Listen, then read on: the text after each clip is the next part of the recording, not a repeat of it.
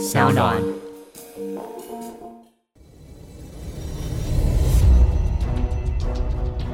什么是正义？什么是真相？跟着台湾建士权威阿善师，重返那些离奇、轰动的命案现场，请听阿善师的见识实录。各位听众朋友，大家好，欢迎收听今天的阿善师的见识实录。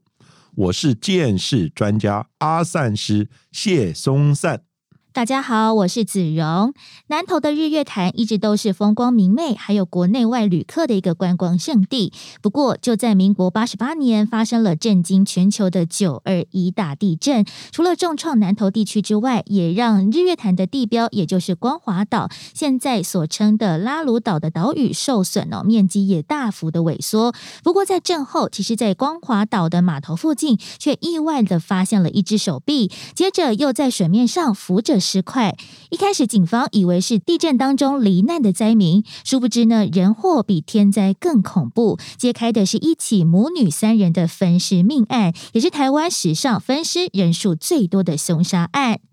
在民国八十八年的九二一地震，一共造成了两千多人罹难，其中南投更是灾情惨重。检方光是要勘验罹难者的遗体，其实就已经分身乏术，非常的忙碌，使得这起案件的侦查进度也因此而数度停摆。不过好险，法网恢恢，疏而不漏，最后凶手在民国九十年七月伏法，而三具遗体的头颅也都被寻获。但是究竟是谁会一次残忍的杀害分尸这三位感情非常？常好的母女，甚至也把人肉还有内脏剁碎，再将无法处理的尸块分散丢入日月潭中的阿善石。是的，这要从呢九二一大地震呢之前，哦，民国呢八十八年九月五号呢，我们就要开始谈起。那当时呢有两名钓客呢在台中新社乡石水科溪呢在钓鱼的时候，远远呢就看到。好像远处的地方呢，有什么东西呢，在溪流之中滚啊滚的。那他们呢，后来好奇的凑近一看，哇，不得了！竟然呢是一颗头颅呢卡在石头的缝隙之中。他们吓得赶快呢连滚带爬的就跑去报案了。那警察呢接获报案之后呢，也到达现场，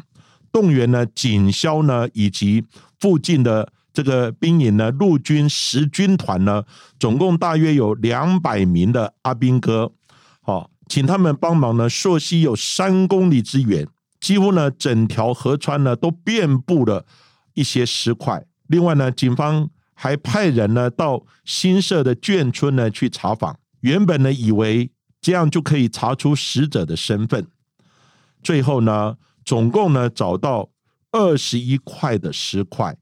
包含呢，有一段五十多公分的胸腔呢，到骨盆腔的之间的呢这个脊椎骨，另外呢还有一只手掌，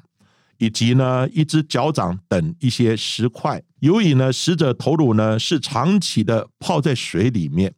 被发现的时候呢已经肿胀不堪，难以辨识，而且头发呢也全部掉光了，死者的身份呢一时也难以辨识。一开始的时候呢，警方呢经过相关的这些支离破碎的尸块呢，还有头颅呢，研判呢死者可能是一名呢年迈的男性，怀疑呢可能是一名呢老农民，所以呢警方也就朝这个方向呢开始做查访以及比对资料，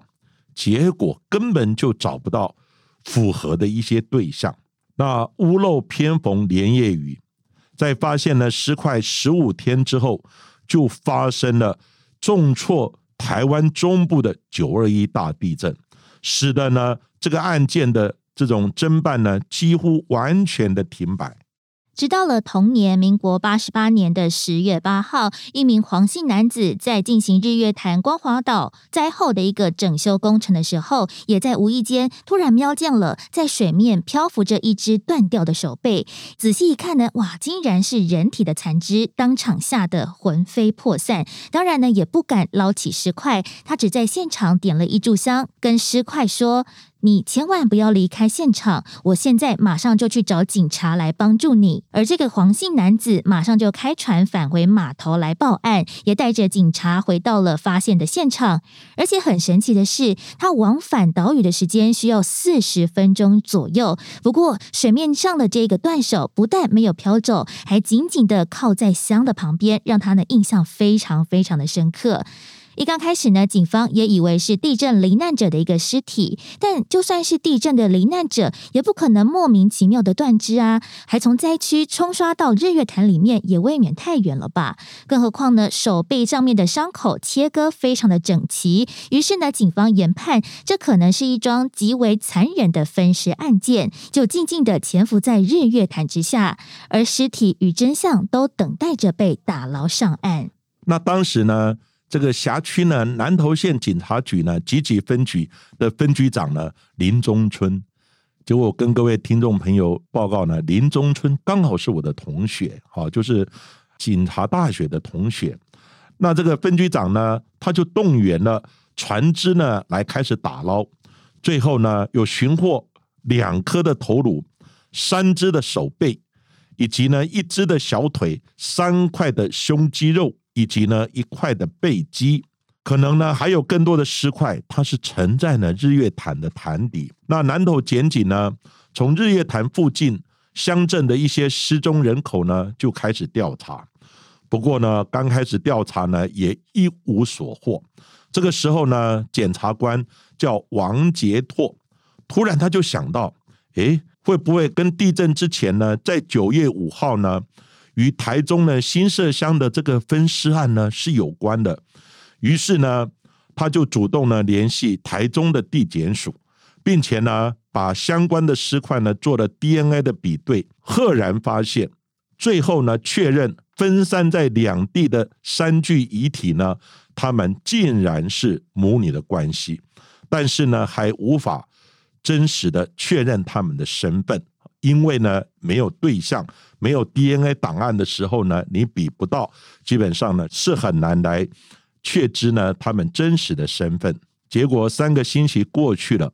案情呢依然一无所获。一直到呢普里镇有一名呢潘姓的女子，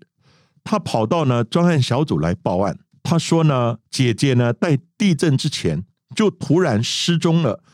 人间蒸发。那之前呢，他每周呢都会从台中呢回埔里，但是呢，发生九二一地震呢这么大的事情，姐姐呢依然还是没有回家。幸好呢，当时接获报案的承办员警呢非常的细心，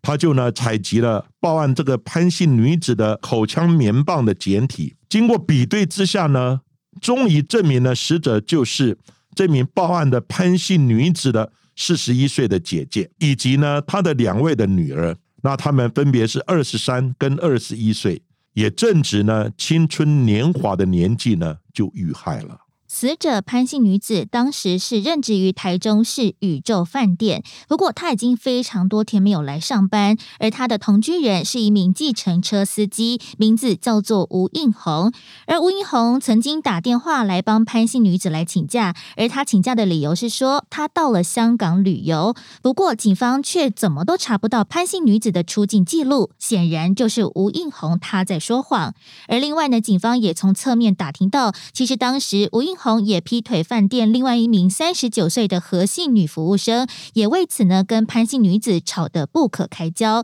所以因此警方就锁定了吴应红，应该就是这整起案件的凶手。不过呢，在没有任何证据之前，也只能够持续的监控。而吴应红其实也知道即将呢东窗事发，就在十月十二号，他将潘姓女子名下的自小客车出售给不知情的中古车行，又伪造了潘姓女子的取款条，将她名下。下的存款全部都提领一空，然后舍弃平常营业用他自己的计程车，另外购买了一辆中古车，准备跑路。尽管呢还没有找到凶刀等等的相关证物，不过呢警方如果再不出动，就要眼看嫌犯要逃跑了，所以呢就从台中市的东市分局调查队的小队长詹杰洲他带队，在台中市北屯区也逮捕了正准备与新欢会合的这一名凶手吴应红。那吴应红呢？经过警方逮捕落网之后呢，他很快的就坦诚呢是自己杀害了潘姓女子以及呢她的两个女儿。那吴映红呢跟潘女呢，他们是已经相识了十几年。那潘女呢也为了吴映红呢跟她的前夫呢来离婚。那两人的婚外情呢也不被民风非常淳朴的南投的一些乡亲邻舍呢所接受。于是呢，他们便一起呢搬到台中呢来谋生。十几年以来呢，潘姓女子的两个女儿都与呢吴映红互动呢非常的密切，甚至呢叫吴映红叔叔。那吴映红呢也从他们年纪非常幼小的时候，一路呢看到他们呢长大成亭亭玉立的少女。虽然经过呢这么多年的勤奋，那到底是什么原因呢，让吴映红这么狠心呢杀人？而且还分尸呢。在警方侦讯的时候，吴映红他说，他赚的钱呢，全部交给潘姓女子，但是潘女呢，却把她的积蓄呢拿去买房子，过户给两个女儿。他觉得人财两失，一无所有，所以呢，最后他才会决定呢下此狠手。那侦办的小队长呢，詹杰洲呢，他就反问吴映红。那难道不是因为你先劈腿，潘女呢才必须呢为自己还有呢她两个女儿来打算吗？那吴映红呢，他突然就抬起头来，用非常凶狠的眼神呢瞪着这个小队长说：“靠，整晚捧气，台语叫鬼话旁气。他要帮女儿呢，我没有话说，但一点呢都不留给我，都讲不听，我只好先下头为强啊。”吴映红呢在陈述作案过程的时候。他没有表现出呢丝毫的悔意，他一再的强调是潘女呢先对不起他，在描述杀人分尸的种种细节的时候，他也表现的非常的冷静，像是在说别人的事情一样。除了有一次侦讯人员怀疑呢吴映红是想要呢性侵潘女的两个女儿，才下此毒手杀害呢刚成年的两位少女呢，但是吴映红却突然发飙的说。反正我都难逃一死了，我干嘛要骗你们呢？案发就在民国八十八年的八月二十号的下午，他趁着潘姓女子下班回家之前，先在她平常服用的中药包里面就掺有了 FM two 的强力安眠药的药粉，先是迷昏了潘姓女子，之后再用尼龙绳把她捆绑在床上，再用塑胶套把她闷死。而吴英红一时之间也不知道该如何是好，就和尸体先同住了三天，直到了尸体渐渐的飘出了恶臭，他担心呢是。机败露，又刚好看到电视的购物频道上面正在广告一个西德制的钨钢刀，他说呢非常的锋利，所以他就花了三千块先买了一把，接着又把尸体放在装满水的浴缸当中泡软来进行肢解，但是没想到这个钨钢刀并不是很好用，他又后续到了菜市场买了把菜刀、芭蕉刀，还有电动的磨石机。而吴英红先是在浴缸里将潘姓女子肢解成为了二十一块，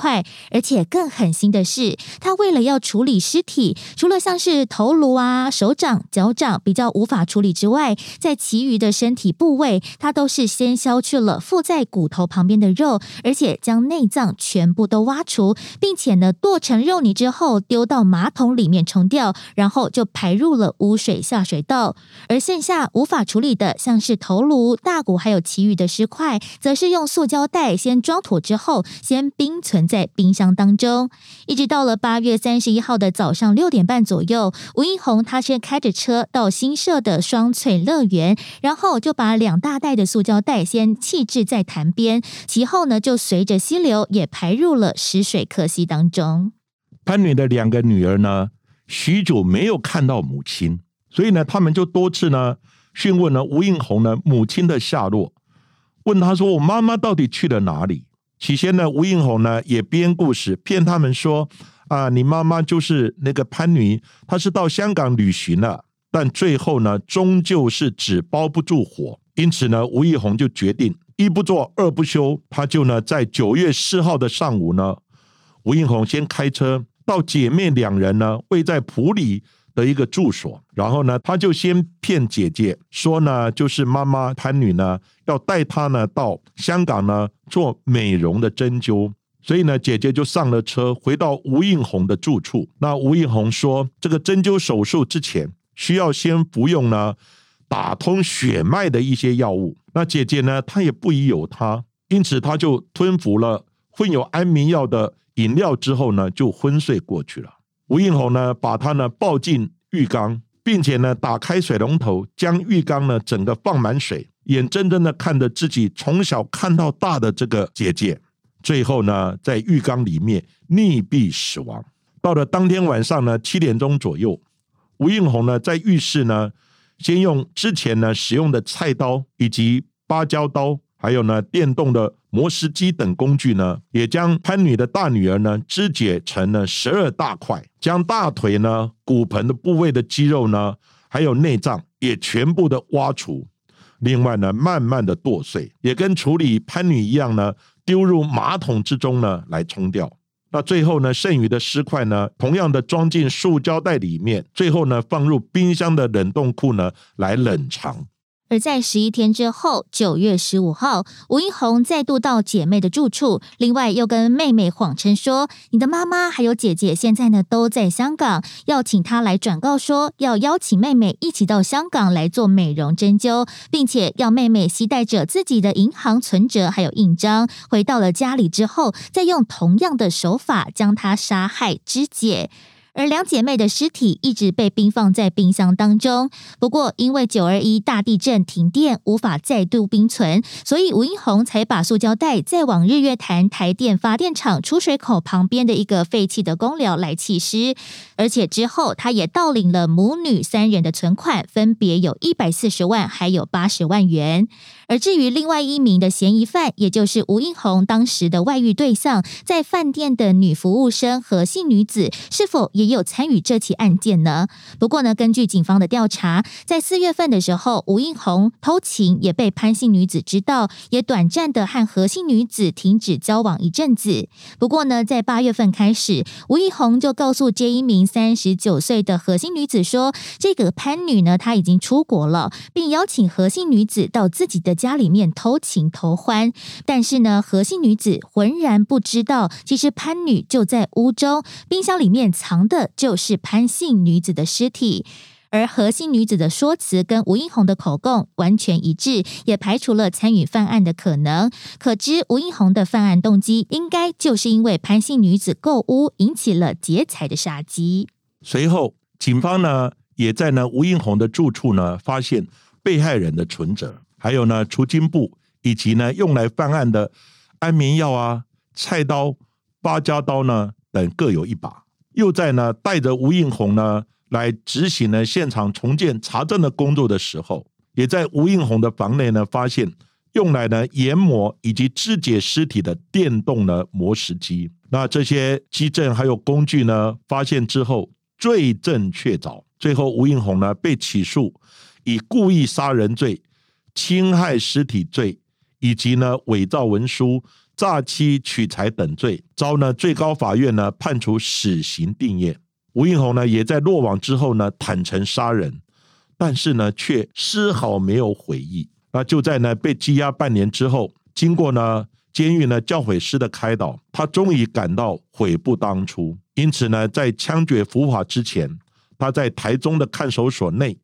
也受洗了。正式成为基督徒，不过最后呢，还是呢接受法律的制裁，与民国九十年七月的时候枪决伏法。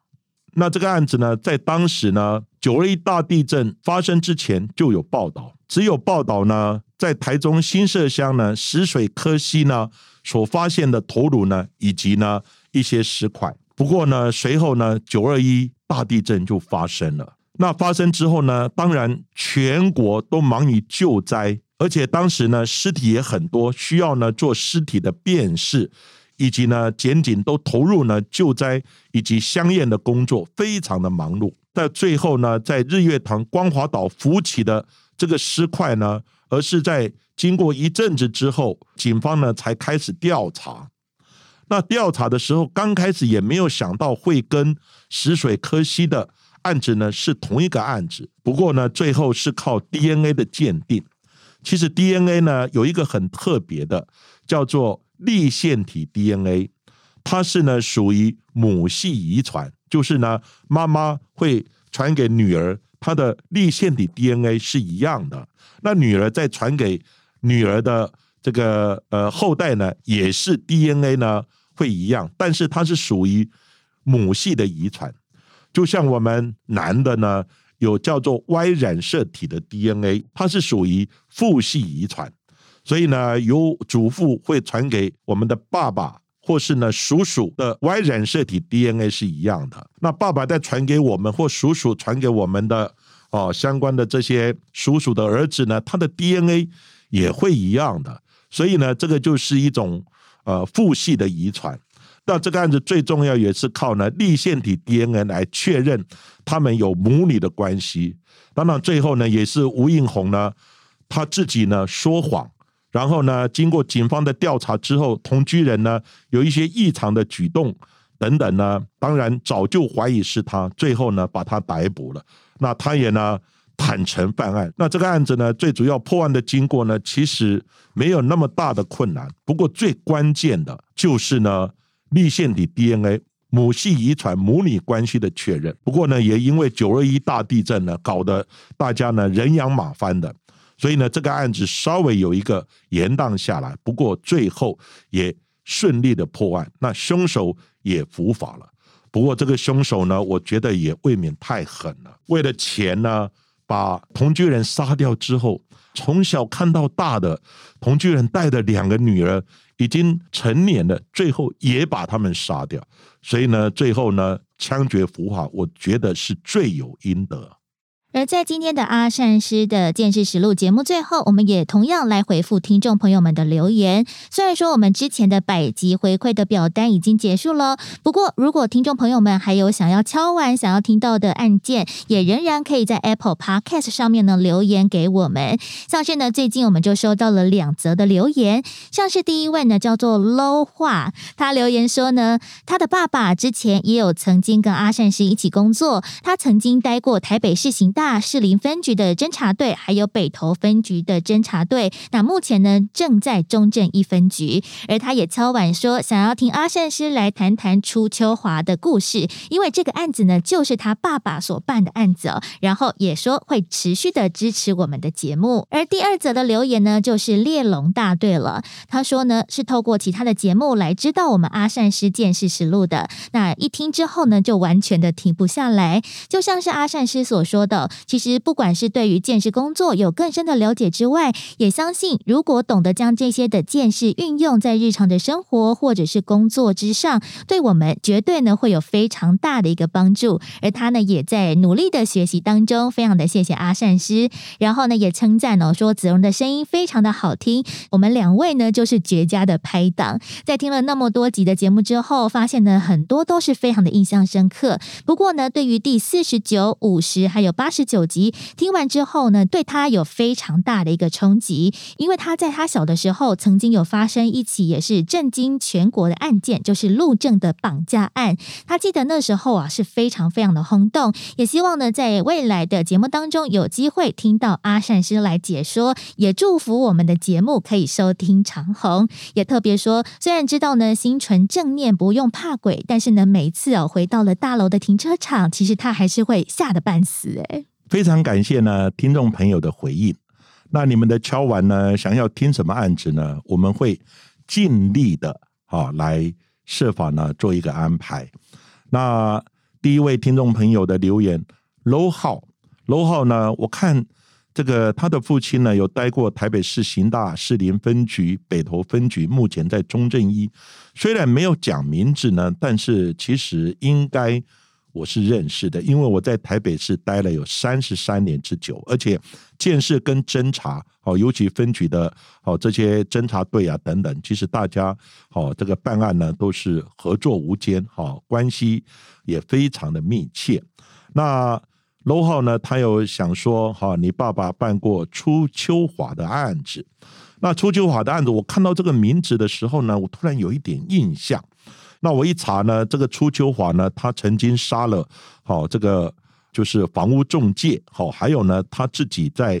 这个陆军士校的一个同学，啊，那而且杀的手法呢非常的残忍，好就是哦都是呢用凶刀呢，好像主杀似的呢把这两位呃这个被害人呢都给杀了。那这个案子呢，我想我们也可以找时间啊来呃做一个说明。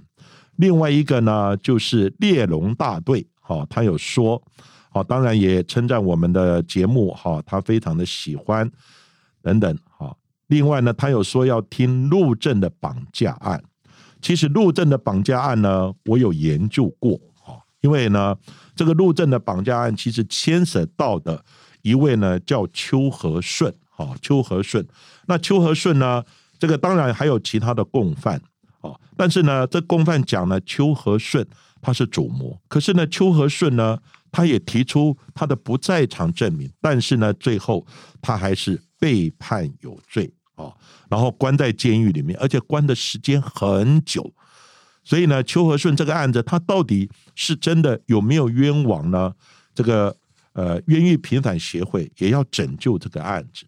所以呢，陆正案呢。一个最难过的当然是陆正的父亲哈，因为陆正呢到最后尸骨无存，好，是不是被飘走了还是冲走了？Anyway 不知道，好，所以呢尸体没有找到，但是呢就有一些相关的共犯呢，有一些呃证人呐等等，但是最重要的是没有非常明确的尸体以及呢作案的相关的证据。所以呢，虽然有一些共犯，哈，也是经过警方的清查，然后呢，里面就涉及到呢邱和顺，啊，他呃可能是主谋，但是邱和顺一直喊冤，哈，而且呢，呃，共犯也指称呢他是主谋，但是呢，邱和顺也提出他自己的不在场证明，但是这个之间的时差等等，哦，警方哦刚开始哦也做了一些清查，不过最后这个案子。还是判邱和顺有罪。那有罪之后呢？当然，冤狱平反协会接获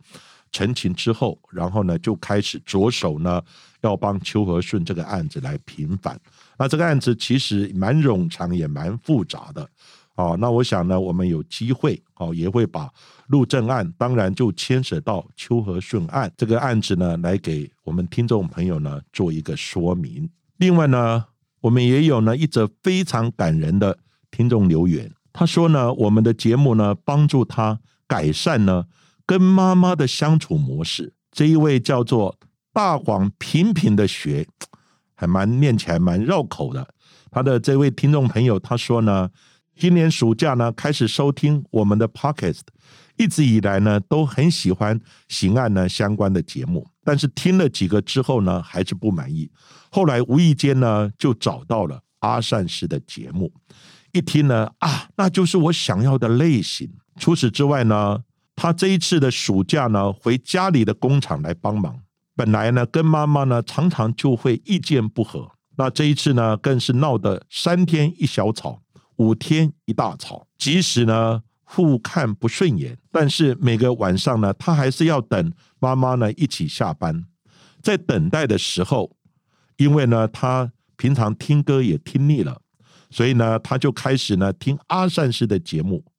起初呢，还蛮担心妈妈呢不喜欢或不感兴趣。本来打算呢关掉 Pocket 做自己的事情。后来妈妈竟然主动的说：“哎，那你就播放阿善师的见识实录啊。”妈妈说呢，边听阿善师讲解刑案过程呢，边工作呢，让他非常的专注。而且呢，晚上呢收听阿善师的节目呢。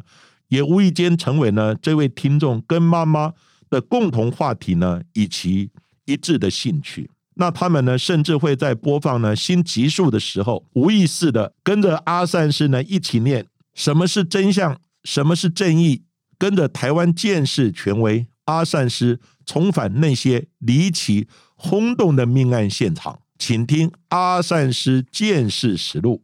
结果呢，念完之后，重点是。后来呢，他们母子呢就不太吵架了，因为呢，他们有共同的嗜好，这将成为呢这位听众呢跟妈妈共同的回忆。那他也非常谢谢阿善师跟子荣呢，而且还特别提到子荣的声音好好听哦。真的非常的谢谢听众朋友，每一次其实，在 Apple Podcast 或者是我们之前的百集的回馈当中，其实写的文字哦都非常的动人，但是从来没有想到我们做这种真实的犯罪的刑案节目，原来呢家长也会一并的收听，像是因为我妈妈就不会跟我一起听阿善师的见识实录，她就说啊，那还是你不要做了，她可能本身是比较害怕，不过也是没有真的阻止我啦。但是其实我觉得可以透过了有了相同的兴趣，去可以跟家人的关系得到改善，或者是我觉得也很棒的是，也可以跟其他的朋友开启一个新的话题，就可以跟新认识的人说：“哎，你有在听 podcast 吗？”然后就可以哎，透过这样的方式，也就是来支持一下我们的节目，顺便推广我们的节目，其实也是还蛮不错的方式。总之呢，非常谢谢大家哦，从各种不同的平台或者是各种不同的机会当中来知道我们的节目，并且呢推广给身旁的人，不管是妈妈，不管是朋友，或者是外送平台的这个服务人员等等的，都谢谢大家呢持续的支持我们，还有我们的节目喽。好，今天的节目呢，我们就讲到这里。谢谢各位收听呢，阿善师见识实录。如果喜欢我们节目的话，欢迎在 Sound On、Spotify 或是 Apple Podcast、KKBox 上面来订阅我们的节目哦，并且踊跃留言给我们，记得要给我们五颗星的评价哦。下一集也请大家继续的听下去。